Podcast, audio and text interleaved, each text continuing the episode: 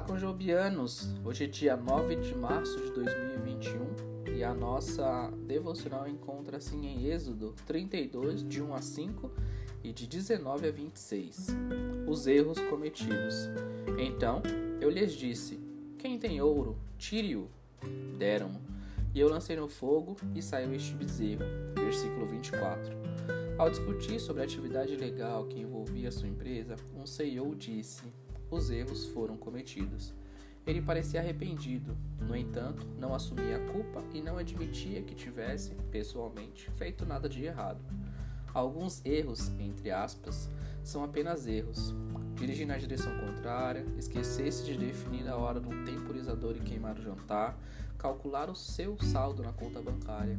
Mas há os atos deliberados que vão muito além e que Deus os chama de pecado. Quando Deus questionou Adão e Eva sobre o porquê de eles o terem desobedecido, o casal rapidamente tentou transferir a culpa entre si. Gênesis 3, 8, 13. Arão não se responsabilizou quando o povo construía um bezerro de ouro para adorar no deserto. Ele explicou a Moisés: Deram-mo e eu lancei no fogo e saiu este bezerro. Versículo 24. Ele poderia muito bem ter murmurado: os erros foram cometidos. Às vezes, nos parece mais fácil culpar alguém em vez de admitir nossas próprias falhas.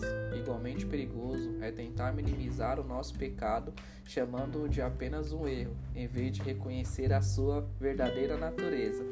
Mas quando assumimos a responsabilidade, reconhecendo e confessando nosso pecado, aquele que é fiel e justo para nos perdoar os pecados e nos purificar de toda injustiça, o fará.